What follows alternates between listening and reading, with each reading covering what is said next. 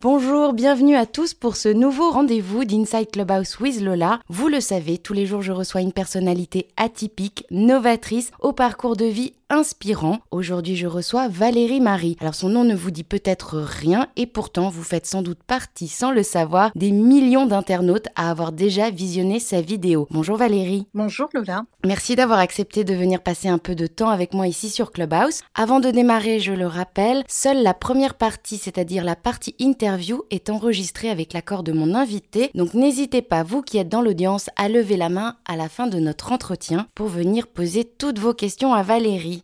Alors Valérie, tu grandis dans le sud-ouest de la France, au sein d'une famille qui n'est pas vraiment mélomane. Enfant, euh, la musique fait déjà partie de ta vie ah oui, oui, oui, elle fait partie de ma vie d'une manière étrange. En fait, mes parents n'écoutent pas du tout de la musique. ils sont producteurs effectivement de pas de pas de films, ni de ni de cinéma. Mes parents sont producteurs de fruits et précisément du melon. ils sont happés par leur quotidien et je dois dire que, je on ne m'ouvre pas les voies royales des grands conservatoires.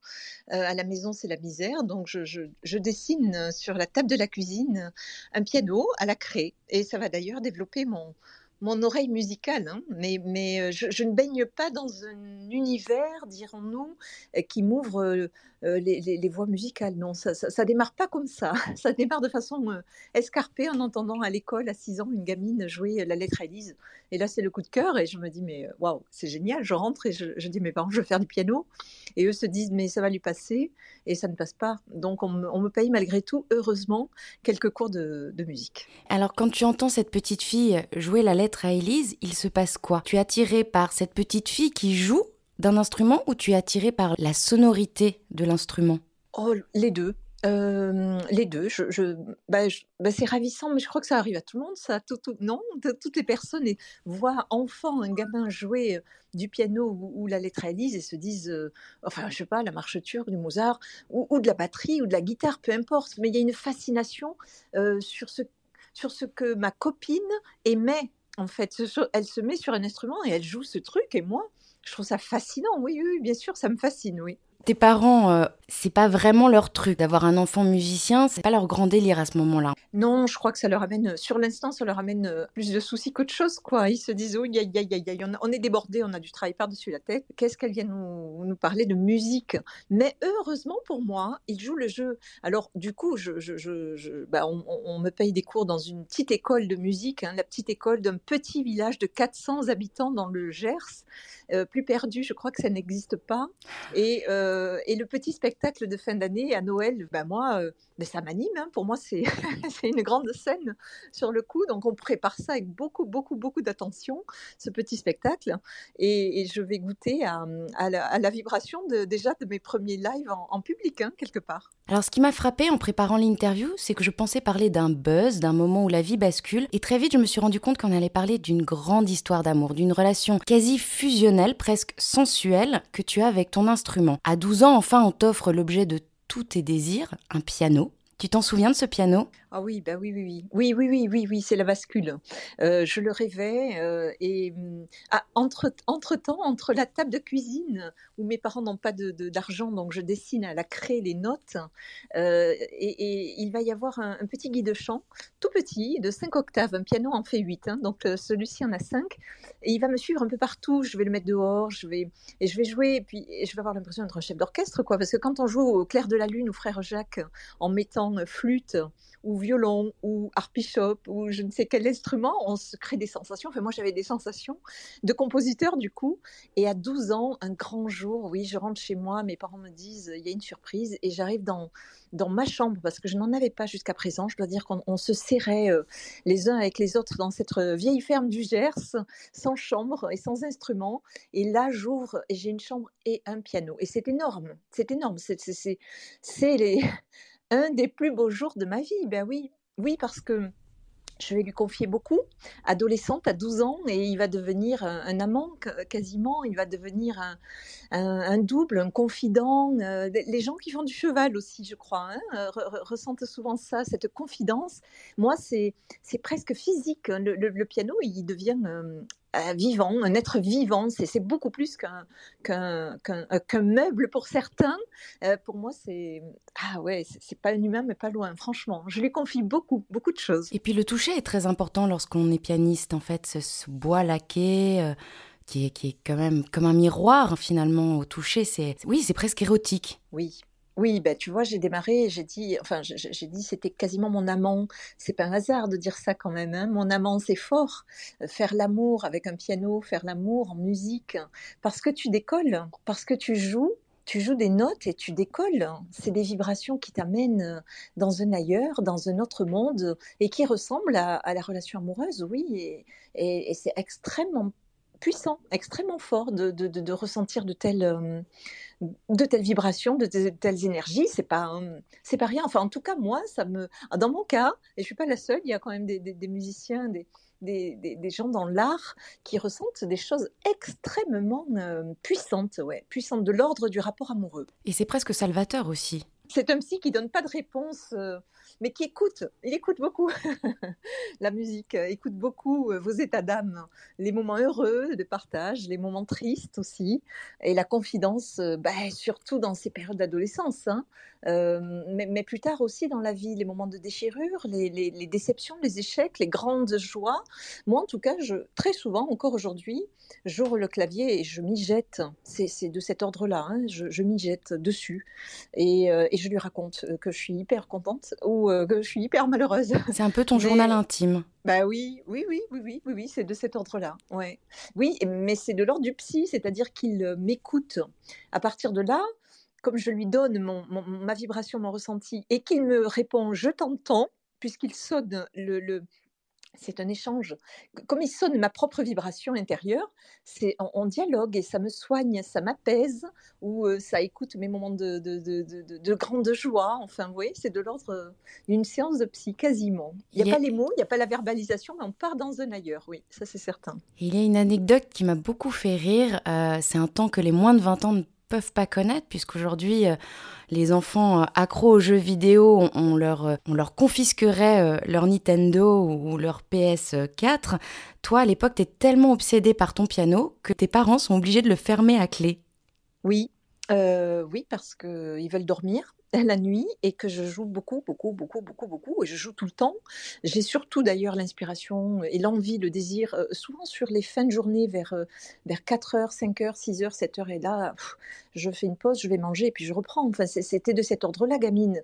Donc à minuit, ouais, j'avais droit au tour de clé parce que parce qu'il fallait qu'il dorme, quoi. Oui, oui, oui, c'était une passion dévorante, hein, comme certains hein, ont d'autres choses, mais moi j'avais vraiment une passion dévorante. Alors j'allais te poser la question un peu plus tard, mais puisqu'on en parle, toi tu crées plutôt euh, à quel moment de la journée? Ben c'est très variable hein, euh, et ça évolue. J'ai eu des moments de création. Euh, un peu nocturne, je dois dire, vers minuit, vers une heure, vers deux heures. Alors là, c'est avec un casque aujourd'hui dans ma vie courante, puisque je suis maman, euh, pour pas déranger mes, proches. Mais le prix à payer de ça, c'est d'être complètement naze toute la journée. Et c'était pénible d'être euh, une maman en étant complètement naze toute la journée. Donc je, je me suis forcée à essayer de lâcher cette inspiration nocturne euh, pour essayer de la mettre en journée. Maintenant, j'ai l'impression que le cerveau travaille toute la nuit. Je crois que c'est Francis, euh, euh, Francis Bernard Weber qui disait ça l'autre jour. quelque part, nous écrivons nos romans la nuit et au petit matin, les phrases sortent. Et eh bien moi, les mélodies sortent aussi. C'est la même. Vladimir Kosma dit ça aussi. Il a hâte, encore en pyjama, d'avaler un café et vite, vite d'aller jouer. Je suis exactement dans le même état. La, nuit, tout, tout, tout, se trame, tout se travaille et tout se tisse. Et puis petit matin, les, les, les, choses sortent, oui. Il n'y a pas vraiment d'horaire, hein. mais des fois l'inspiration vient euh, dans un supermarché en faisant les courses. Le, thème que tu voulais trouver, bam, il arrive et c'est pas le bon moment parce que tu n'as rien pour jouer. Donc tu t'isoles et tu chantes euh, sur ton téléphone portable. C'est en conduisant aussi la voiture, quand l'imagination euh, lâche prise d'un quotidien. c'est le petit matin, c'est à 4 heures, c'est en regardant une émission à la télé, en voyant une vidéo sur YouTube. Et puis tout d'un coup, un rythme phrasé verbal euh, donne une, euh, une imagination euh, musicale et donne, je sais pas, un tempo, un truc. Et, c'est le début, c'est le prémisse de quelque chose qui fait que l'inspiration tisse ou trame finalement ce qui vient d'être évoqué dans, dans l'inconscient, dans le cerveau. Et puis à l'approche du bac, tu, décides que tu composeras des musiques de films, mais comme beaucoup, la raison l'emporte et tu t'orientes vers des études un peu plus classiques, des études de gestion. Quand on vit entre guillemets au milieu de rien, est-ce qu'il y a une forme de résignation? Oui, euh, c'est exactement ça. Tu dis le mot dans une autre vie. Un jour, donnez-moi une autre vie et que je recommence et que je fasse de la musique mon métier. Euh, pour mes parents, c'était non négociable j'étais très très très timide quand j'étais jeune, très réservée, très inhibée. Et pour moi, du coup, le cinéma, l'ombre, euh, m'allait bien. Je ne m'imaginais pas sur scène du tout, ni avec un micro, ni avec un piano. Je m'imaginais chez moi, composer, créer, donner vie à des mélodies et les livrer pour le cinéma. C'était ça mon, mon, mon, mon, trip. Mais pour mes parents, c'était pas un vrai métier, ma chérie. Tu fais, du commerce, ça c'est la voie royale, ça mène à tout. Mais c'était pas un vrai métier de faire de la musique. Et c'était franchement non négociable. Donc, un bac plus 5 de commerce en poche, je, je, mets de côté complètement la musique et je pars dans les, dans les fonctions commerciales, marketing, communication, gestion, euh, en me disant, euh, ah, donnez-moi une autre vie, ouais. Pour la deuxième, la troisième, la quatrième, hein, les bouddhistes disent qu'il y en a quatre. Eh bien, euh, j'espère un jour en faire mon métier, mais ce ne sera pas pour celle-ci. Il, y a un renoncement, hein, je dois dire, sur, sur, euh, sur l'instant et la découverte d'un autre monde, euh, celui des humains. Le monde des humains que je ne connaissais pas. étant très très très timide, réservé, inhibé, parfois proche de l'autisme, je hochais la tête quand on me posait des questions. Euh, quand mon prof de piano me disait tu as bien joué, je, je, disais oui, non, mais avec la tête. Hein. Il me dit mais là, elle, parle des fois cet enfant ou pas? Tu as une langue Je me faisais engueuler parce que je n'arrivais pas à parler. C'était très très très difficile pour moi. Alors qu'aujourd'hui, je suis sur scène et dans la lumière avec des micros. C'est étonnant la vie. Hein. Elle est faite de résilience et de rebondissement. Mais sur l'instant, je, suis très timide et, ce sera finalement le, le, monde du marketing, du commerce, de la gestion qui vont me former parce que je découvre euh, les amitiés, euh, je découvre les sorties. Je vis à Toulouse, donc je suis toulousaine. Je découvre les sorties toulousaines, les restos, les gens. J'achète des bouquins, comment me faire des amis. Aujourd'hui, j'en ai beaucoup, mais à l'époque, euh, je, me sens maladroite. je démarre un travail personnel aussi, avec un accompagnement en parallèle, très long deux fois par semaine. Donc, je me suis trouvée aussi grâce à cette verbalisation. J'ai appris à parler. J'ai appris à parler et puis j'ai appris à, à faire toc-toc dans des zones industrielles avec un premier job. Euh, et, ça, c'est très formateur hein, quand on garde sa voiture et qu'on va déposer des cartes de visite eh bien, euh, on sort de sa carapace. Et je crois que dans les commerciaux, les timides, on dit que les timides sont de grands commerciaux. J'ai déjà entendu ça. Bon, moi, ça m'a servi. J'avoue que j'étais très timide. J'avais envie de faire demi-tour euh, dans, ma voiture, mais j'ai pris sur moi, j'ai pris sur moi, j'ai pris sur moi pour aller déposer mes cartes de visite ou pour appeler mes prospects. Alors que mes premières minutes dans le monde de l'entreprise, le téléphone sonnait et j'avais des palpitations. Mais oui, ah oui, les mêmes moites, la gorge nouée. Oh, mon Dieu, au secours, délivrez-moi, délivrez-moi de cette épreuve. Mais les épreuves, euh, je les ai dépassées. Et, finalement, avec du recul, euh, ça a été très formateur. Des fois, on se dit, mais qu'est-ce que je fais là? On ne sait pas trop pourquoi on vit certains, certaines choses.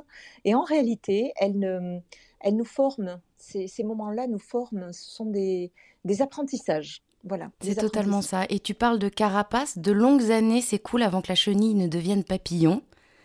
Et parallèlement à ta carrière, tu te maries, tu as deux enfants. D'ailleurs, j'imagine que tes enfants, à l'inverse de toi, enfants, baignent dans la musique. Oui, euh, ils entendent effectivement beaucoup, beaucoup, beaucoup le piano. À l'inverse de moi, je leur propose euh, de prendre des cours avec une personne extérieure et ça n'accroche pas. Je me dis, ah, quel dommage. Alors, la guitare, qu'on puisse faire des duos, je leur propose des cours de guitare, un an, deux ans, mais ils vont pas plus loin. Et désormais adolescent, à mon grand désespoir, je n'ai aucun, aucun de mes deux enfants musiciens. Donc, j'ai pas de duo, malheureusement, avec. Euh, avec mes enfants. C'est un, ouais, vraiment dommage. Euh, mais je crois qu'ils ont voulu prendre euh, un autre chemin, une autre, d'autres passions. Et je ne leur ai pas imposé, je, je, leur ai laissé le, choix de, de, choisir les leurs. Et puis à 40 ans, comme beaucoup de femmes, c'est l'heure du bilan. Il y a cette fameuse introspection qui remet euh, souvent tout en question. Tu décides de prendre ton destin en main tu as le sentiment qu'il te manque quelque chose, que tu passes à côté de ta vie. C'est quoi le déclic à ce moment-là? J'ai envie de parler de l'appel. Comme, comme pour les religieux, lorsqu'ils sont appelés, euh, tu es habité par une force qui te pousse vers, vers autre chose Oui, oui, oui, c'est de cet ordre-là. Euh, j'ai eu l'impression d'être dans l'ombre durant 20 ans, c'est-à-dire de mes 20 à mes 40. Euh, l'ombre de moi-même, hein, j'entends. J'étais une très très bonne commerciale, je formais des gens euh, qui arrivaient dans la boîte, et marketing, communication, tout ça me réussissait. Mais ma partie intime, mon moi profond, était éteint, clairement était éteint, et j'en avais fait le deuil. Je dois dire que pour moi, ça faisait plus partie de mes projets de vie. Plus, plus, plus un instant, je me suis dit, euh, ah, peut-être tu pourrais. Non, non, je, je l'avais écarté. Je fais partie des gens passionnés. Hein. Les gens passionnés, ils font tout à fond. Hein. Ils font on-off. Oui, ils font, oui, ils ne font pas. Et du coup, le piano que je, pour lequel mes parents fermaient euh, à clé pour pouvoir dormir, bien ce piano, je ne l'ai plus touché. Il n'était plus dans ma vie. Il était resté chez eux et je ne le voulais pas parce que je ne pouvais pas jouer une heure le dimanche. C'est pas possible pour moi de faire une heure le samedi ou le dimanche. Non, non, non. Je, je fais du piano ou pas. Donc il n'en faisait plus du tout partie jusqu'à ce qu'à 40 ans, à l'aube, de 2-3 mois avant mes 40 ans, j'ai un accident de voiture. Et cet accident de voiture a été le déclic. Euh, ça a été une rencontre qui a bouleversé ma vie euh, parce que j'étais dans la vie courante devant l'école euh, de mes enfants. Elle avance, je recule, boum, on râle et on va faire un constat. Et quand je suis allée chez cette fille, j'ai vu un piano, un violon, des tableaux, des photos, de l'art partout. Et je lui ai dit, mais vous faites quoi dans la vie? Et elle m'a répondu une phrase qui a changé la mienne. Moi, je vis de ma passion. Je suis photographe. Et vous? Oh, ben moi, je suis responsable marketing. Et elle m'a répondu, mais vous n'avez pas l'air très heureuse, hein? Eh ben, mais alors, c'était, c'était, c'était un grand déclic, quoi. Je me disais, donc... C'est un choc. on peut vivre de sa passion, mais mon père, il m'avait toujours dit qu'on ne pouvait pas que c'était pas possible, que, que pour un qui réussissait, il y en avait neuf qui faisaient la manche dans le métro. Tu vas pas faire la manche dans le métro, ma fille. La passion, on n'en vit pas. Il faut un, travail rationnel. Du coup, j'avais écarté ça. Et là, d'un coup, à 40 ans, j'avais devant moi une personne qui me disait, moi, je vis de ma passion, je suis photographe. Elle aurait pu me dire, je suis danseuse, hein, ou je suis prof de théâtre. Et, tout d'un coup, j'étais en train de, je réalisais de façon brutale, et j'ai réalisé, j'ai entendu cet appel, ce signe-là. Je l'ai entendu, j'aurais pu ne pas l'entendre. J'aurais pu rentrer chez moi et dire à mon mari, j'ai rencontré une fille, dis donc, elle a de la chance. Hein. Elle vit de sa passion, tu sais, elle, est prof euh, de théâtre ou elle est, elle est photographe. J'aurais pu ne pas voir le signe. Moi, tu vois, à cause de mes parents, j'aurais aimé, j'aurais aimé, j'aurais aimé, et j'aurais pu rester enfermée dans la rancœur. Mais je me suis réveillée. Ça a résonné au plus profond de mon être, de mon cœur, de mon âme. Ça a, ça a réveillé ce souvenir, de, ce rêve enfoui. Et je me suis dit, mais, mais enfin, euh, mais si tu osais, mais, mais c'est maintenant, Valérie, parce que 40, 50, 60, 70, ce sera trop tard. 60, 70, ce sera trop tard. Si tu ne le fais pas maintenant, tu, c'est fini. Tu ne pourras plus jamais essayer de te lancer dans la musique. Donc, euh, je décide que ce soit le réveil. Ça me réveille. Mais je le décide. Hein. J'hésite un peu parce que c'est la passion, la musique, mais, mais la raison est là et je me dis de quoi tu vas vivre? Et alors, mais juste, je voudrais revenir deux petites minutes sur le fait que tu délaisses pendant ces années, pendant longtemps, le piano, alors que c'est euh, le grand amour de ta vie. Tu parlais de deuil tout à l'heure. Euh, est-ce que c'est douloureux, ce, ce, ce, fait de lâcher prise, de se dire, bon ben, ok, c'est pas grave, dans une prochaine vie? Il y a quelque chose vraiment du, du deuil, de la mort, de, de on fait une croix dessus? Euh, Il y a cette partie-là, oui. Euh, mais qui dure un temps. Et tu connais, j'imagine, Lola, les, quatre étapes du deuil. Euh, le déni, euh, non, c'est pas possible, non, c'est pas possible. Donc je suis passée par là, bien sûr, mais non, c'est pas possible. Et puis la colère, hein. donc j'en ai voulu terriblement à mes parents de m'empêcher de pouvoir avancer ben, sur mon chemin, sur la musique, de pouvoir vivre mon rêve, bien sûr. Et puis la troisième étape, l'acceptation. Ok, ok, j'ai pas le choix pour l'instant, j'ai pas le choix. Et la quatrième étape, la vie est mouvement, le cycle de la vie. Le mouvement de la vie reprend son droit. Et une fois que la vie a repris son droit, une fois que le, deuil de mon envie de faire du piano s'est arrêté et que la vie a repris son mouvement, eh bien, j'ai découvert d'autres pays que je ne connaissais pas, ceux des rapports humains, l'amitié, etc.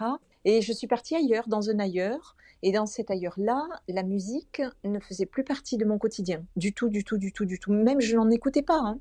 J'étais euh, ailleurs, vraiment ailleurs. Et j'avais oublié que j'avais fait partie d'une chorale, que j'avais chanté le Requiem de Mozart. J'ai mis de côté tout, tout, ça, mais, mais c'était même presque même pas douloureux. C'était choisi.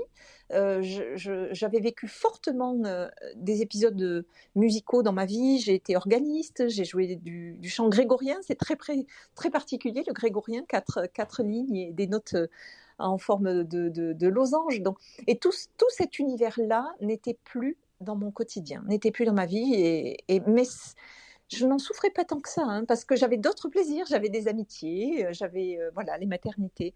Euh, la déco. J'avais d'autres sources de plaisir. Donc, quelque part, euh, c'était pas. Tant pis, tant pis, voilà. C'était pas si douloureux que ça.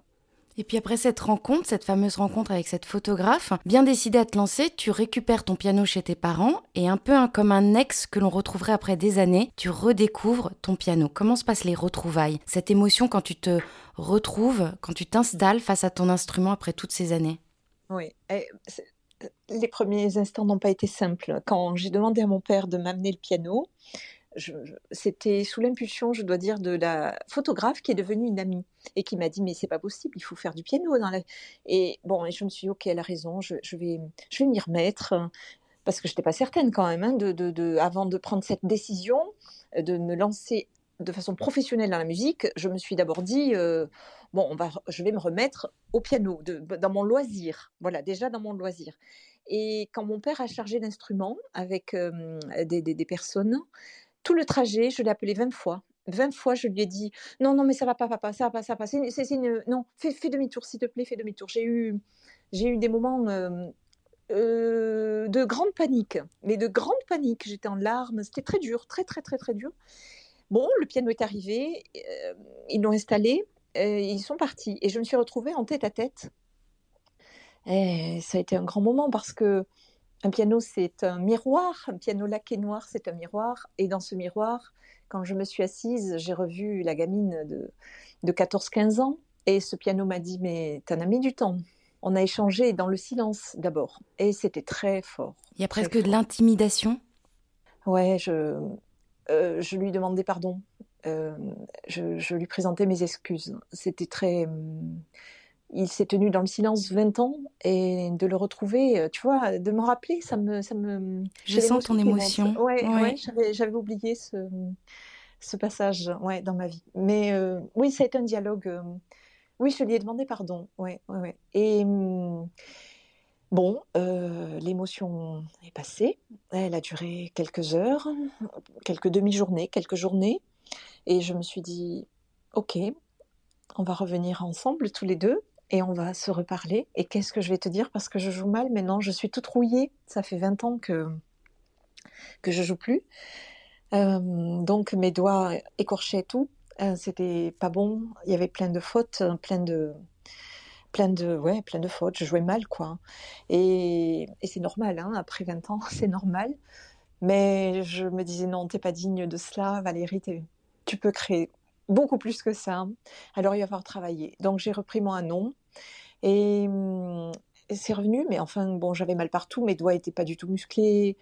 Bon, et puis je m'y suis mise à fond, à fond, parce que je sais pas faire un peu, et, et je me suis attaquée avec des défis à des nocturnes de Chopin. Chopin, ça fait partie des voilà, des compositeurs assez durs en musique, et je voulais jouer des nocturnes que je ne savais pas jouer avec donc plusieurs bémols à la clé pour les découvrir.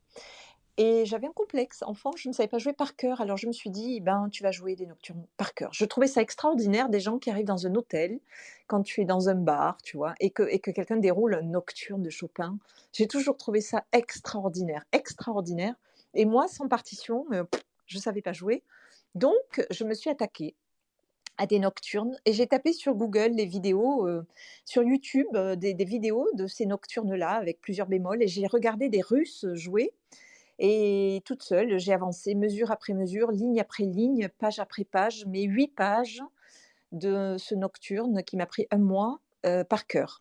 Et j'étais contente. C'était la première fois de ma vie que j'arrivais à, sortir un nocturne par cœur. Alors j'en ai fait un deuxième et un troisième. Trois mois, trois nocturnes. Et je me suis dit, mais eh bien, tu veux pas être concertiste? C'est pas ça ton rêve. Tu vas pas être concertiste. Tu vas pas jouer du Liszt et du Chopin en, en, concert parce qu'il y a bien meilleur que toi. Je n'avais pas les grands prix de conservatoire. Pas mon destin n'était pas pour être un, grand prix de un, concertiste. Et je me suis rappelé, mais en fait, c'était quoi? Tu voulais faire quoi? Tu voulais être compositeur. Compositeur, ne l'oublie pas. Et badabim, badaboum. Alors j'ai commencé à, un peu à traficouiller, à sortir de, mes, de ma musique classique de Chopin et à reprendre la liberté. Et c'était le grand, grand boom de Stromae.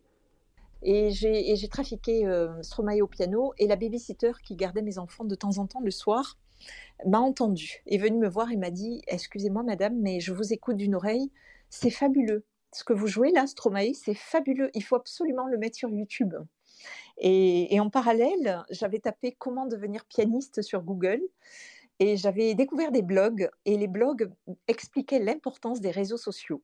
Et moi, c'était pas mon truc. J'étais pas sur les réseaux sociaux à l'époque. J'étais juste sur Facebook et j'avais 80 amis. Je me connectais une fois tous les trois mois. Euh, autant dire que ça ne m'intéressait pas. Mais j'avais bien compris qu'en musique, il fallait qu'on nous entende, comme en peinture, il faut qu'on nous voit.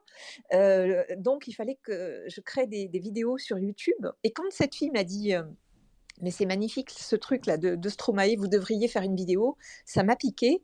Et je me suis dit, mais pourquoi pas Elle a peut-être raison. Allez, si je faisais une vidéo de Stromae au piano sur YouTube et, mon aventure dans les réseaux sociaux qui ont changé ma vie euh, a démarré comme ça.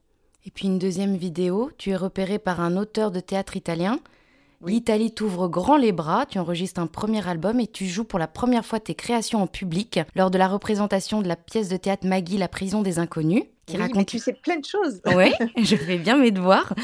Qui raconte l'histoire vraie d'une jeune fille injustement enfermée pendant la guerre. Alors, on pense à quoi lorsque l'on joue pour la première fois ses propres créations devant un public. Est-ce que c'est un sentiment de nostalgie? Est-ce qu'on pense à tous les moments durs que l'on a traversés, à ces moments de doute? Ou au contraire, on est porté par un sentiment d'orgueil, de, de toute puissance presque? Ah, Je dirais pas l'orgueil. Euh, parce que je n'aime pas l'orgueil, euh, mais je dirais la grâce. Moi, je suis née une deuxième fois sur cette scène en Italie. Euh, L'Italie, c'est déjà magnifique, c'est le pays de la renaissance. Je suis née une deuxième fois dans ces statues, cette salle bondée de 350 ou 400, je ne sais plus, personnes. Et arriver déjà à l'étranger comme ça, mettre une belle robe, être coiffée par une coiffeuse pro, une maquilleuse pro, mais c'était extraordinaire. Jouer et être dans le silence absolu d'une salle absolue qui est pendue à vos doigts, parce qu'on jouait à tour de rôle. On était trois protagonistes et moi je jouais l'âme des personnages. Et quand euh, euh, était, voilà, quand je devais jouer mes créations, oui, ben, j'ai découvert ce que c'était euh, des moments d'exaltation sur scène, la jouissance sur scène. Jouer, avoir un do, un rat, un ré, un mi, peu importe, et que la salle attende la suite, c'est extraordinaire. C'est la grâce. Hein. C'est pour ça que c'est très très loin de l'orgueil. L'orgueil qui, avait l'ego ou je ne sais quelle vibration, là, c'est le divin. C'est le divin. Et, et, et, c'est puissant. Hein. C'est puissant, vraiment. Mes, mes parents, d'ailleurs, avaient fait le déplacement du Gers. Euh, mon mari aussi. Et ce jour-là, euh, quand on a été ovationné, il y avait la télé italienne et là mes parents m'ont dit ok oui, on a compris ma chérie hein. il faut que tu continues là-dedans. Ils m'ont donné leur feu vert mais, mais quelque part je l'attendais pas. Ils me l'auraient pas donné et je continuais. Moi je, je, à 40 ans on n'a plus besoin de l'approbation parentale. Mais, mais ce soir-là malgré tout ils me l'ont donné. Ça m'a quand même fait chaud au cœur. Ils m'ont serré fort et ils m'ont dit tu es faite pour ça. Continue surtout continue et ça m'a fait vraiment plaisir évidemment et sur ta lancée, tu continues de créer, tu composes la musique d'un documentaire, Tra le onde nelle cielo, qui parle de sept nageurs de l'équipe nationale italienne qui ont perdu la vie dans un terrible accident d'avion dans les années 60. Le documentaire sera même présenté à Cannes. Alors souvent, lorsque les gens connaissent de grands succès, on a l'impression de l'extérieur que leur parcours a été d'une facilité évidente. Et puis non, en fait, derrière les strass et les paillettes, il y a beaucoup d'enjeux, il y a beaucoup de choses qui se jouent, puisqu'en fait, c'est pas si rose que ça pour toi. Oui, oui, oui, parce qu'on me propose des choses, effectivement, mais les, projets sont non rémunérés. Le film documentaire, je monte les marges de Cannes, c'est quand même extraordinaire, mais j'étais non rémunérée parce que la prod, ils savaient pas où ils allaient, c'était un petit projet. Le petit projet a pris l'ampleur, mais moi, je faisais, euh, je me faisais un book, comme on dit, j'avais besoin de ça. Donc, un premier documentaire, un premier court métrage, euh, des dates à travers l'Europe pour la Commission européenne, 1000 euros le cachet, c'est bien, 9 dates, 9 fois 1000 euros, ça fait 9000 euros. Mais ça fait pas un SMIC. Tu le divises par 12, tu n'es pas au SMIC. Des petits projets, des petits machins, des disques vendus, ok, allez, tu arrives à 1000 euros par mois, 1100 euros par mois, mais après 5 ans de, de, travail, de, vraiment travail, hein, d'avancer dans ce milieu, je réalise que oui, oui, oui, définitivement, c'est très dur d'avancer dans le milieu musical qui sort chaque jour en France 50 000 titres sur Spotify et que pour pouvoir faire son trou, eh ben, ça va être très dur malgré les, belles avancées euh, que, tu viens de relater. Euh, je, suis dans un moment, euh, au bout de cinq ans, en tout cas, je suis dans un moment de découragement et je suis à deux doigts d'arrêter. Et je me dis, ouais, non, non. Là, Valérie, si, si tu signes pas avec un label, si tu bouges pas les lignes, s'il ne se passe pas quelque chose de très très fort, retour à la case vie normale, tu feras agent immobilier. Je me laisse six mois. On est en janvier, si d'ici juin ça n'a pas bougé, j'arrête. J'ai pris ma décision, surtout, surtout pour des côtés financiers, parce que là, on l'a fait court, mais il y a eu des rencontres avec Nicole Garcia, il y a eu des rencontres avec Fanny Ardant, avec Alain Depardieu, le frère de Gérard, euh, sur des projets avec Marc Esposito. Il y en a eu plein, il y en a eu dix, mais des projets qui aboutissent, il n'y en a pas beaucoup, euh, parce que les projets ne vont pas au bout, parce qu'ils ne trouvent pas les financements. Et moi, à chaque fois, j'y croyais. C'est énorme pour moi, Alain Depardieu, le frère de Gérard, quand il m'a reçu un film sur le Requiem de Mozart. Mais c'était extraordinaire. Je suis sortie dans le train, je composais déjà je, suis partie toujours à fond, à fond dans toutes les pistes qui se sont présentées à moi, mais aucune n'était rémunératrice, hein, aucune ne me permettait d'en vivre. Puis, il y a quelque chose qui me marque dans ton parcours, c'est que tu oses. À un moment donné, tu décides d'agir et tu oses, tu contactes les étoiles, Eric Serra, Vladimir Kosma. Est-ce que tu dirais que, que c'est la clé de tout? Non, je ne dis pas que c'est la clé de tout, euh, les étoiles. Euh, je dirais que l'audace euh, peut-être une, clé précieuse. Après, elle ne fait pas tout. Il y a des gens qui ne seront pas dans l'audace et qui vont avoir un autre chemin et qui vont réussir. Moi, ça a été l'audace qui m'a réussi. oui, c'est vrai que c'est l'audace qui m'a réussi, mais ça ne fait pas tout. C'est un assemblage en fait. Si tu n'as pas de talent, et que tu as de l'audace, euh, je ne sais pas si vraiment tu veux percer. Il faut un ingrédient de plusieurs choses. Euh, Cosma m'avait dit, euh, je lui ai dit, mais comment on fait pour avancer dans le milieu quand on a 40 ans? Et il m'avait dit, jouer, jouer, jouer, jouer. Un jour, le talent est repéré. Un jour ou l'autre, les gens vous entendront. Quand on a du talent, on est repéré à un jour. Bon, mais je dois dire qu'en parallèle, je connais des gens qui ont beaucoup de talent et qui ne sont pas repérés. Hein. Donc, le talent seul ne fait pas tout, l'audace seule ne fait pas tout s'il n'y a pas de contenu derrière. C'est un tout, oui, c'est un tout. Et puis, et puis, le 18 février 2018. Oui eh bien, euh, ta vie bascule. La journée commence mal. On peut même dire que ça ressemble à une journée de merde. Tu as un rendez-vous à Paris avec un gros label. Et puis l'entretien est annulé au dernier moment. Le train que tu prends habituellement pour Paris est plein. Tu te sur l'avion. Il pleut. L'avion est en retard. Et là, tu as rendez-vous avec le destin. Exactement. Et je, ne, et je ne connais l'histoire qu'après, à la fin du film. Et oui. Sur le coup, tu vis, tu sais pas, le train est retardé, le vol est retardé, il pleut, il pleut, il pleut. C'est pas possible. Mais, c'est pas possible. Décidément, le sort s'acharne. Alors moi, au début, je suis comme tout le monde. Hein. Je mange un sandwich et j'ai les yeux sur mon téléphone. Euh, et puis, et puis je les, puis je lève les yeux et je vois un piano et je me dis, bah, on va essayer de conjurer le sort, Valérie. Ce serait pas mal. Tu es quand même pianiste. Euh, que tu ailles donner du plaisir aux gens parce que tout le monde râle. C'est un dimanche soir, 20h30, et le vol étant retardé, on a une arrivée à Paris annoncée à 23h30. Donc on a tous compris qu'on n'était pas arrivé avant minuit, en gros. Euh, donc euh, voilà, il y a une, ambiance, une énergie un peu désespérée dans cet aéroport. Et je me dis, bon, il faut faire quelque chose, c'est pas possible. je me lève et je vais jouer. Voilà. Est-ce que tu permets qu'on passe un petit extrait? Oui, bien sûr.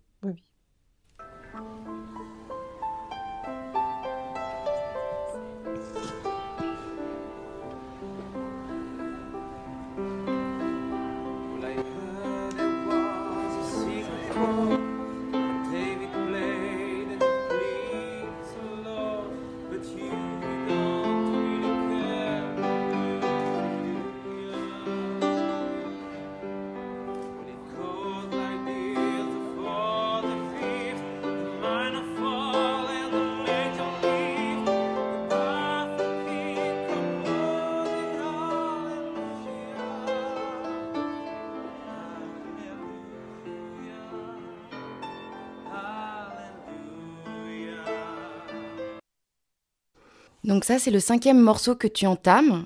Il y a ce jeune homme qui, qui t'est inconnu, qui t'aborde. Il s'appelle Grégory Ben Shenafi et il te demande s'il peut t'accompagner. Et tu entames Alléluia de Léonard Cohen. Pourquoi ce choix?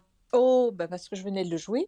Et j'avais joué quatre ces morceaux, il l'avait entendu et il m'a demandé, lui, est-ce que vous voulez bien refaire l'Alléluia et que je pose ma voix dessus? Et sur le coup, j'ai dit non, euh, parce que pour moi, c'était un inconnu et je me suis dit, mais on va se prendre les pieds dans le tapis, je sais pas comment il chante, il peut chanter faux. Et moi, j'étais très applaudie, je jouais 1, 2, 3, 4, 5 morceaux, j'étais très applaudie. Euh, et il insiste, il a bien fait. Il me dit Je suis chanteur professionnel, j'ai passé une très mauvaise journée, madame. Vraiment, ça me ferait du bien. Moi, j'entends ça, comme j'avais passé moi aussi une mauvaise journée, je me dis Bah oui, oui, oui, bien sûr, euh, allons-y. Et je me tourne à gauche et je dis à un inconnu Monsieur, vous voulez pas nous filmer? Parce que j'ai jamais fait de duo piano-voix de ma vie et, je voulais voir en fait euh, bah, ce que ça faisait. Hein. C'était un peu, un peu ça l'idée pour moi, c'était me faire un souvenir et voir ce que ça, ce que ça donnait. Et manifestement, c'est assez beau, manifestement. Et oui, la magie opère. La magie opère, exactement. Et il n'y a pas d'erreur, hein, on se rate pas, il chante pas faux du tout, euh, on est synchro. Et quand je donne de la puissance, il le sent, il envoie. Quand il est tout doux, je, m'adapte. On est synchro en permanence. Et c'est une sorte de coup de foudre. Oui, oui, c'est, il y a une bulle. Hein. On est complètement dans un ailleurs, dans, ce, dans cet espace-temps. Et quand ça s'arrête, je, on redescend, quoi, clairement. Hein. on redescend sur Terre. Bon, et la séquence m'est donnée euh, sur, euh, sur mon téléphone. Enfin, le gars qui a filmé me l'envoie sur mon téléphone. Moi, j'ai qu'une hâte, c'est de le revoir parce que, je me dis, mais, mais, j'ai rêvé ou c'était extraordinaire ce que je viens de vivre? Enfin, bon, voilà. Et je la re-regarde et à ma grande surprise, la magie opère à travers l'écran. Parce que quand on voyage, des fois, les écrans, tu sais, tu vois des super trucs et quand tu veux le revoir, bah t'es déçu, quoi. L'écran, euh, ben, euh, le son, les images euh, ne, sont, ne te donnent pas du tout la même émotion que ce que tu as vu. Et là, à ma grande surprise, je suis dans l'avion avant le décollage et il me semble que j'ai la même émotion que ce que je viens de vivre, enfin un petit peu moins puisque moi j'étais en train de le jouer et que j'avais la voix en, live très proche, mais il me semble que l'émotion passe à travers l'écran. Alors je décide de le partager cet instant sur, sur Facebook pensant faire plaisir à 600 personnes. Parce qu'à l'époque, j'ai 3000 abonnés et je me dis, eh ben, 10 ou 20%, 300 vues, 600 vues, s'il y a quelques partages, 1000 ou 2000 vues, voilà, tu vas faire des heureux. Mais au moment où tu joues le morceau, tu y penses à la viralité ou même pas? Est-ce qu'il y a un peu de stratégie quand même? Pas du tout, non. mais je me... Ah, il y en a un peu en amont, mais c'est pas du tout dans cette idée fermeuse. Mais quand, avant d'aller m'installer au piano, par exemple, je suis allée dans les toilettes de l'aéroport, je suis allée me regarder si j'étais présentable. Euh, me tapoter un peu les joues, me mettre les cheveux en place. J'allais jouer du piano, mais je me suis pas levée, boum, euh, je me suis dit, tu vas aller jouer. On ne sait jamais, des fois, que quelqu'un quelqu'un film soit présentable. Mais je suis perfectionniste. Hein. Oui. J'ai toujours ce sens du détail. Euh, voilà. tu sens finalement que dans l'invisible, il y a quelque chose qui se joue, quoi. Il se peut que quelque chose se joue ou ne se joue pas. Mais je laisse la possibilité que cela se joue et qu'après coup, je ne sois pas déçue en me disant, dis donc, il y a quelqu'un qui a filmé, oh, j'étais mal coiffée, j'avais, j'étais toute blanche ou je sais pas moi, d'avoir honte d'une vidéo et ça, ça m'est difficile à imaginer. par exemple, dans des studios, avant ce moment-là, j'ai déjà enregistré des vidéos, j'ai déjà dépensé beaucoup d'argent et je ne les ai jamais diffusées parce que je n'en suis pas contente. Pas de moi d'ailleurs, hein, mais du rendu du jeu, il n'y a pas d'émotion, c'est pas, c'est pas assez fort. Donc je, ne diffuse pas. Je suis très exigeante, oui. Et puis, puis, à cette période, de nombreuses photos, euh, de nombreuses vidéos de musiciens dans des lieux publics deviennent virales grâce à l'installation d'instruments à usage collectif. Tout le monde a croisé au moins une fois un, un piano Play Me I'm Yours. Et est-ce que tu te sens dépossédé, dépassé par ce qui se passe? Ah Oui, totalement. Et je le vois arriver le buzz. Pas dans l'instant T. Je la poste, je coupe mon téléphone, je prends l'avion. Jusque-là, ok. Pendant une heure, tu vois, je suis cool. Vu que je suis dans mon avion, j'y pense même plus trop. Je, fais d'autres trucs. Je me reconnecte euh, à l'aéroport quand on arrive et je vois 600 vues. Et pour moi, c'est normal. Je ne peux pas m'imaginer à ce moment-là que ça fera 11 millions. 600 euh, vues, pour moi, c'est normal. Et puis, je prends un taxi, j'arrive à, à, ma chambre d'hôtel, je me reconnecte une heure après, donc, et je vois que ça a doublé, 1200 vues, ben pour moi, c'est toujours normal. Je vais me démaquiller, je me mets en pyjama, je me mets dans mon lit, et donc une heure ou deux heures du matin, je me reconnecte et je vois 2000 vues. Et là, là, je me dis, ça monte vite. Hein. Je trouve que ça monte vite parce que moi j'attendais 2000 vues, je sais pas, au bout d'une semaine, pas au bout d'une heure ou deux. Je suis un peu surprise. Et à partir de là, j'arrive plus à dormir. J'allume, j'allume, je rouvre et je vois 2000, 3000, 4000. Ah mais qu'est-ce qui se passe, Valérie Qu'est-ce qui se passe? Et je lis les commentaires. Ils sont en français. Ce sont des insomniaques, 3 heures, 4 heures du matin, des gens qui n'arrivent pas à dormir. Donc, demain, ça va faire boum. Et je vis dans la nuit l'idée, je comprends de façon anticipée que je suis en train, on va vivre un buzz. Je le vois arriver. Et c'est ce qui se passe. 10 000 vues à 6 heures du matin, 20 euh, 000 vues à 8 heures, 50 000 vues à midi, 100 000 vues dans la soirée. Et là, tous les médias me contactent, me disent, m'écrivent. Donc, je suis complètement dépassée, dépassée, dépassée par euh, les messages nombreux qui affluent. Et dans les messages, il y a du France 3, il y a du Yahoo, il y a du Actu, euh, actualité.fr, etc. Et ils m'écrivent, Madame, on a identifié un chanteur, mais vous, qui êtes-vous? Quel est votre parcours? Qui êtes-vous? Et donc, j'explique, je suis Valérie Marie, euh, ex-responsable marketing communication. Et ces structures font des, articles et le lendemain, ben, c'est 500 000 vues. Et le lendemain, 1 million. On m'écrit, mais vous avez fait la même viralité que Despacito. Vous vous rendez compte de ce qui vous arrive, madame? Non, pas du tout. Puis 2 millions, puis 3 millions. Après, c'est exponentiel. Et pas une seconde, tu n'as peur? Pas une seconde, tu es pétrifiée par ce qui se passe? Non, non, parce que je, je, suis au paradis, parce que je savais que pour percer à 40 ans, il fallait que je puisse vivre un buzz. Je l'espérais, ce buzz. Je le rêvais. J'allais à Paris en me disant mon rendez-vous est annulé. Qu'est-ce que je vais aller faire à Paris? C'était chez Warner, c'est pas rien. Qu'est-ce que je vais aller faire à Paris? Zut, zut, mon rendez-vous est annulé. Oh, ben Valérie, vas-y quand même. Et puis tu iras à la gare de Lyon. Il y a un piano à la gare de Lyon, un piano à queue. Eh bien, tu y passeras une heure ou deux. On ne sait jamais. Tu pourrais être filmé. Ça pourrait être le fameux repérage dont m'avait parlé Vladimir Kosma. Jouer, jouer. Et un jour, le talent finit par se voir eh bien, tu verras passer du temps à la gare de Lyon. On sait jamais, quelqu'un pourrait filmer, ça pourrait faire un buzz. Donc, euh, d'ailleurs, j'y suis allée quand même à la gare de Lyon le lundi, parce que j'étais pas, j'imaginais pas qu'on atteindrait autant de viralité, que je me retrouverais à la une des journaux de télé de France 2, de France 3, d'M6 et tout ça. Euh, j'ai compris qu'on allait vivre un buzz, mais pas autant. Vraiment, c'était absolument incroyable. Mais je suis quand même allée à la gare de Lyon et le piano était totalement désaccordé. J'ai posé mes doigts, j'ai fait un morceau, les notes restaient collées, c'était catastrophique. Et, bon, ben voilà, tant pis. Mais la viralité avait lieu en parallèle, euh, en parallèle et j'étais pas pétrifiée. J'étais euh, c'est un tsunami, un buzz, un tel buzz, c'est un tsunami et c'est un accouchement. C'est aussi fort qu'un accouchement. Tu, tu, sors comme ça, euh, tu sais, tu crées, tu crées chez toi des morceaux il n'y a personne. Donc tu prépares un bébé et un jour, le bébé sort et le monde le voit. C'est un accouchement. C'est aussi puissant qu'un accouchement en termes de rendu. Et moi, j'accouchais de moi-même. On, me, découvrait, puisque j'étais inconnue alors, jusqu'alors, malgré pas mal de choses que j'avais déjà réalisées durant cinq ans en Italie à travers l'Europe. Malgré tout, en France, je n'étais pas connue. Et là, euh, et là, le monde euh, euh, me découvre, parce qu'il y a la Suisse, le Canada, le Tahiti, on recevait des messages du monde entier et des médias du monde entier qui demandaient des interviews. Mais c'était un truc de fou, c'est un truc de fou. Et, avant tu, ce... dis... ouais. Pardon, tu dis ça quand tu accouches, c'est pareil. Quand tu accouches, tu sais, dans les jours qui suivent, tu... c'est là là, c'est un truc énorme. Tu as beau le dire à des gens qui n'ont pas eu d'enfants, c'est énorme de devenir parent. C'est énorme, il n'y a pas de mots. C'est difficile de mettre des mots sur, euh, sur la maternité, la paternité, l'accouchement. C'est énorme, énorme. Et eh bien là, c'est du même ordre. C'est du même ordre. Et avant ce 18 février, tu croyais au destin Avec un grand D? Non, mais je, mais je ne sais pas même si j'y crois encore aujourd'hui, mais probablement on dit il n'y a pas de hasard, on n'a que des rendez-vous, les rencontres, toute cette thématique des rencontres. Euh, mon destin devait probablement se jouer là, dans cet aéroport.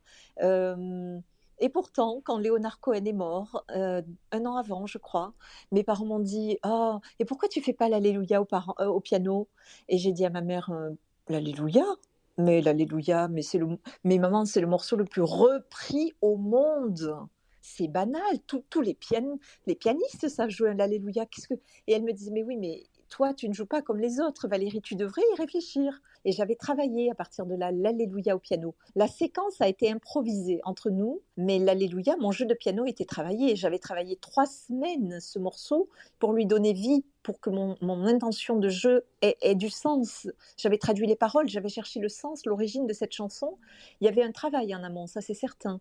Mais j'étais loin, loin, loin d'imaginer que ce serait hum, l'Alléluia qui me ferait basculer mon destin. Ça, ça je ne l'avais pas du tout imaginé. Et c'est pas, totalement anodin finalement que ce soit Alléluia et pas un autre titre. Les, les, le puzzle, on le fait après coup. Sur l'instant, on comprend pas. Mais moi, je, porte un nom déjà. Moi, je m'appelle Valérie Marie. Euh, c'est un, nom déjà euh, chargé de symboles. Je suis née un 19 mars, c'est le jour de la Saint-Joseph. Alors Marie et Saint-Joseph, ça m'a toujours un peu interpellée. Euh, j'ai habité un village dont je parlais 400 âmes. La fête du village, c'était ce jour-là, le jour de la Saint-Joseph. Alors, il y avait une procession, balader euh, la statue de Saint-Joseph dans tout le village. Et puis, dans ma vie, euh, j'ai habité Toulouse. et c'était Grande Rue de Nazareth. C'était un hasard aussi. Et tu vois, je suis sortie de l'ombre avec un Alléluia. Alors, comment ne pas voir des signes? Quand tu mets bout à bout les pièces, tu te dis, moi je croyais que ce serait ma version de Johnny Hallyday, l'envie d'avoir envie. Eh bien non, ça a été euh, l'Alléluia. Bon, euh, maintenant je sais, maintenant je sais que, que je ne suis pas seule et qu'il y a des forces euh, plus fortes qui, qui m'accompagnent. Je, je, les ai beaucoup remerciées, ces puissances-là. Qui ne sont pas forcément catholiques. Hein. Bien sûr. Euh, mais c'est des forces de l'univers qui guident mes pas et je leur remets mon destin tous les matins. Et je dis, univers, je te donne mes mains, mon âme, mon être, guide mes pas, guide mes pas, guide mes pas. Aide-moi à accomplir ma mission sur cette terre. Je sais que je suis euh, accompagnée, oui. Oui, oui, c'est de façon certaine. Il y a un moment où tu comprends pas trop, euh, quand tu es enfant, Marie, bon, Saint-Joseph, euh, rue Nazareth, ça faisait pas mal. Bon, là, l'Alléluia, il y a un moment où tu te dis, on va arrêter de chercher le sens et on va juste se laisser un peu porter et arrêter aussi de refuser, de dire non et, et d'apprendre à dire oui à ce qui se présente dans la vie. et parfois, les, portes qui sont ouvertes, enfin qui s'ouvrent sur nos chemins, ne sont pas toujours celles auxquelles on croyait. Moi, j'ai longtemps cru que je serais compositeur de musique de film. C'était ça mon rêve initial. Et manifestement, euh, j'ai vécu un buzz dans la lumière et pas dans l'ombre comme l'est le cinéma. Deux mois plus tard, une personne qui possède une salle, un multimilliardaire en fait, qui possède une salle en forme de piano gigantesque, unique au monde, m'a demandé d'en inaugurer le lieu. Je me suis retrouvée à, bâtir un spectacle, Destination les Étoiles, où j'amène une salle en voyage dans différents pays, différents univers. Ce jour-là, dans cette salle, il y avait 1000 personnes.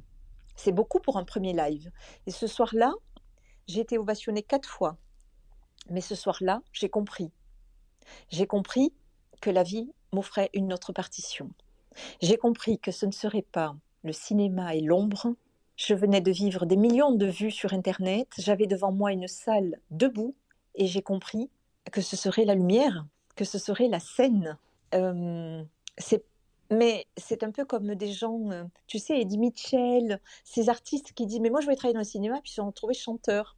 Mais malgré tout, ils sont revenus euh, plus tard au cinéma. Peut-être que le cinéma sera pour moi plus tard, mais aujourd'hui, mon rendez-vous avec la vie, c'est finalement dans la lumière. Je l'ai compris, euh, mais il faut pouvoir accepter, euh, accueillir, accueillir le, chemin tel qu'il se présente à nous et, ne pas toujours forcer, forcer, forcer, forcer. Des fois, ça s'ouvre pas, ça s'ouvre pas. Moi, je me suis beaucoup heurtée parfois à des portes fermées qui ne voulaient pas s'ouvrir, des projets qui ne voulaient pas aboutir, et finalement, d'autres qui aboutissent de façon très limpide. C'est étonnant. Alors ça, il faut vraiment, euh, je pense, pouvoir le voir pour pouvoir en tirer des enseignements et aller euh, vers là où les portes s'ouvrent de façon facile, fluide et simple. Alors Valérie, notre entretien va doucement toucher à sa fin. Euh, si vous êtes dans l'audience et que vous avez envie de monter on stage pour poser vos questions à Valérie, n'hésitez pas à lever la main, je vous ferai monter. Avant juste, j'avais encore deux petites questions. Euh, donc la vidéo fait le tour de la planète et de cette rencontre entre deux inconnus, il y a un EP qui s'intitule Une rencontre qui verra le jour. Est-ce que Grégory Ben Chenafi fait toujours partie de ta vie? Parce que j'imagine que lorsque l'on vit une, une chose aussi unique avec quelqu'un, il y a une sorte de lien indéfectible qui se noue. Oui, bien sûr.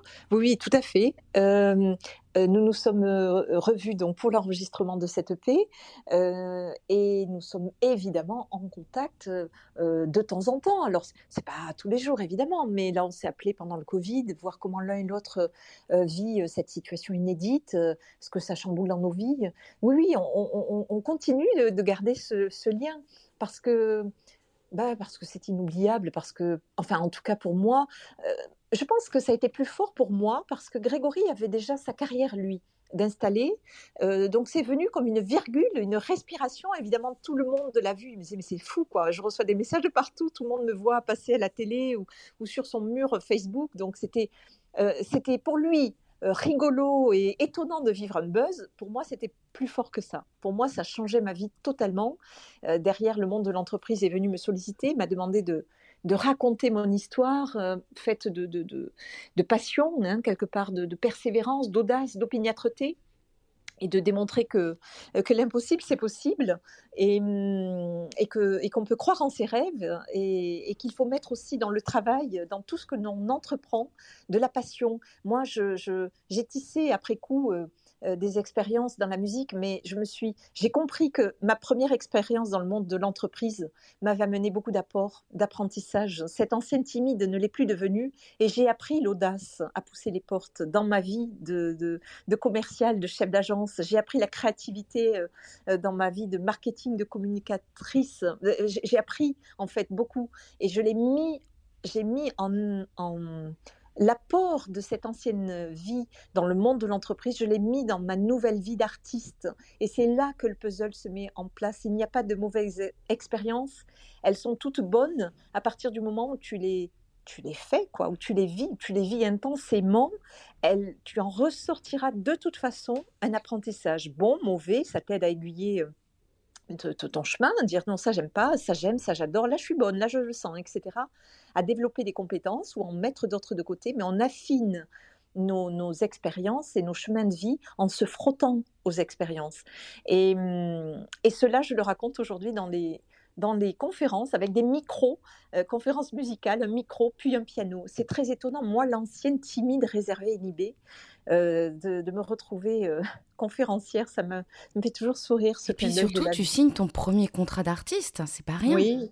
Oui, oui, tout à fait, tout à fait, contrat d'artiste et, et, médiatisation importante euh, derrière. Donc oui, bien sûr. tu repenses de temps en temps à cette petite fille qui jouait sur un piano dessiné à la craie sur la table de la cuisine? Ah ben oui, si on lui avait dit à cet enfant-là, un jour tu seras pianiste, un jour tu seras vu par des millions de personnes, un jour tu amèneras de l'émotion aux gens, un jour tu raconteras ton histoire, tu raconteras que tu dessinais des, notes à la craie dans ta cuisine parce que tes parents n'avaient pas l'argent pour te payer un piano. Elle ne l'aurait pas cru. Elle ne l'aurait pas cru. Après coup, c'est on écrit l'histoire, mais sur l'instant, quand on vit des, choses, euh, on a du mal à le croire. Et pourtant, et pourtant, donc quelque part, euh, oui, la vie nous amène de sacrées belles euh, sacrée belle chose à vivre hein, et hum, elle est hum, facétieuse, la vie. Elle, nous amène des choses qu'on n'attend pas et qu'on aurait du mal à croire. Donc on peut, on peut imaginer vivre nos rêves les plus fous. Moi j'en ai encore. Hein. Moi c'est de faire le Casino de Paris. Je rêve de faire cette salle et je sais pourquoi et, je sais pas, je sais exactement pourquoi elle et pas une autre. Euh, mais ça m'anime et tant que je n'aurais pas vécu cela, euh, tu sais, vivre un buzz n'était pas euh, une fin en soi, c'était une étape sur mon chemin, une étape importante d'être connu évidemment et qu'on apprécie mon jeu, qu'on le voit, mais euh, ce n'est pas le but. Le but c'est de faire des spectacles de piano euh, et de donner de l'émotion aux gens surtout. Je me lève tous les matins pour ça, créer de la musique et donner de l'émotion aux gens. Moi je suis un fusible. Je suis un fusible entre l'au-delà et le monde terrestre. Je connais les souffrances humaines, je connais le champ des émotions, je les ai beaucoup traversées. Et, je suis un fusible qui amène euh, les gens dans l'au-delà et l'au-delà glisse à travers mes doigts. Donc je suis un, fusible entre deux mondes, entre le monde terrestre et le monde euh, invisible. Merci d'avoir passé du temps avec moi sur Clubhouse. Merci de nous avoir inspirés aujourd'hui. Merci à tous d'avoir été présents. N'hésitez pas à suivre les personnes autour de vous. C'est ça l'essence même de Clubhouse, c'est l'échange et la collaboration. Vous pouvez écouter le replay de l'interview d'aujourd'hui grâce au lien qui se trouve dans le descriptif du club. Il vous suffit de cliquer sur la petite maison verte au-dessus du titre de la room. Belle journée à tous. Au revoir.